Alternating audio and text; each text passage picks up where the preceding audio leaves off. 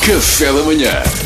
Get up, stand up in the morning. Stand up na hora. Hoje o Salvador Martinha vai-nos contar um conto de Natal. Vou-vos contar um conto de Natal que a minha mãe me contava e vocês podem ter a sua própria versão. que Isso é que é giro. Quando alguém vos conta uma anedota ou um conto, depois é giro a maneira como vocês podem dar a vossa versão. Mas não podemos Vou- as três anedotas então? Vou contar a minha versão. Vá. Imagine, eu imagino isto no século XIX, Ok. no Reino Unido, na Escócia, em Edimburgo. Cavalos.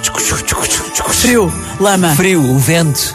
Oh, Noite de Natal, relógios a badalar. E havia um casal muito pobre, muito pobre, muito pobre, muito pobre.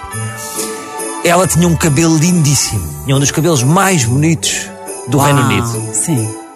Ninguém dizia, mas estou aqui a, estou a acrescentar eu. Mas, ou seja, É a era, tradução um, do conto, era um não? cabelo pantene. Na altura não havia pantene, por isso Não meus vi o cabelos. concurso de Natal teria ganho. Ela teria ganho.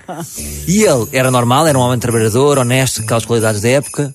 E, e- e o que mais se destacava nele, a nível estético, era que ele tinha um belíssimo relógio de bolso. Um Uau.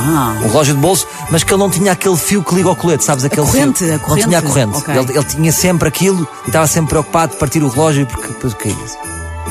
Natal, noite de Natal.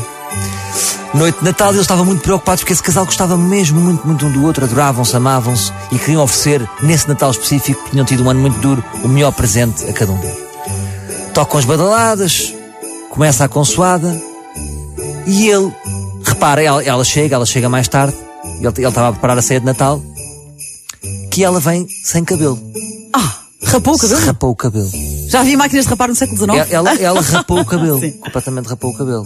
E ele começou a ficar preocupado porque ele tinha-lhe comprado um gancho de ca- para o cabelo. Ok. E ele diz assim: Oh querido, o que é que tu fizeste? Mas tu tinhas uns cabelos mais bonitos, um cabelo longo e dava-lhe quase até aos joelhos. Tens um cabelo tão bonito, o que é que fizeste? Oh querido, tu sabes que, sabes que o meu cabelo era muito desejado, eu vendi o meu cabelo para te comprar ah, um fio para o relógio. Oh, a corrente. E ele ficou profundamente triste, não conseguiu falar durante 5 minutos e começou a chorar de emoção. E depois disse: É que eu vendi o meu relógio para te comprar um gancho para o cabelo. Oh. Isso é triste, mas é Não, lindo. E depois os dois emocionaram-se, abraçaram-se muito e viveram felizes para sempre. E qual é que é a conclusão? Que é não interessa bem, o, o que interessa é mais o gesto. Claro. Queres presente mais. Queres Natal, apesar de ter corrido mal esta troca de presentes, mais romântico? É lindo. E É isso lindo. também. E tu- e vais usar isso como desculpa para um presente mau que tenhas comprado este Sim, é ano. por isso que serve este conto de Natal. Percebe? É para usar esta história com qualquer Ok. coisa. Ah, querida, é que eu Eu vendi. vou-te contar uma história. Pronto. Agora, se virem a Ana Sofia sem cabelo e o Pedro Gragia sem relógios, já sabem. Ok. Pode ter acontecido aqui um. É uma história bonita de Natal. É uma história. Mas é giro, eu É gostei. giro a história, não é? Eu gostei. É muito romântica. Eu vou contar isso aos meus filhos. Conta. A partir de que idade é que as crianças percebem a mensagem que está por trás disso? Depende, cada um fica com a mensagem que quer. Ok. Tá bom. Está bem? Obrigada, Salvador Olha, Martinha. bom Natal a todos. Bom Natal. Grande beijinho. Bom Natal.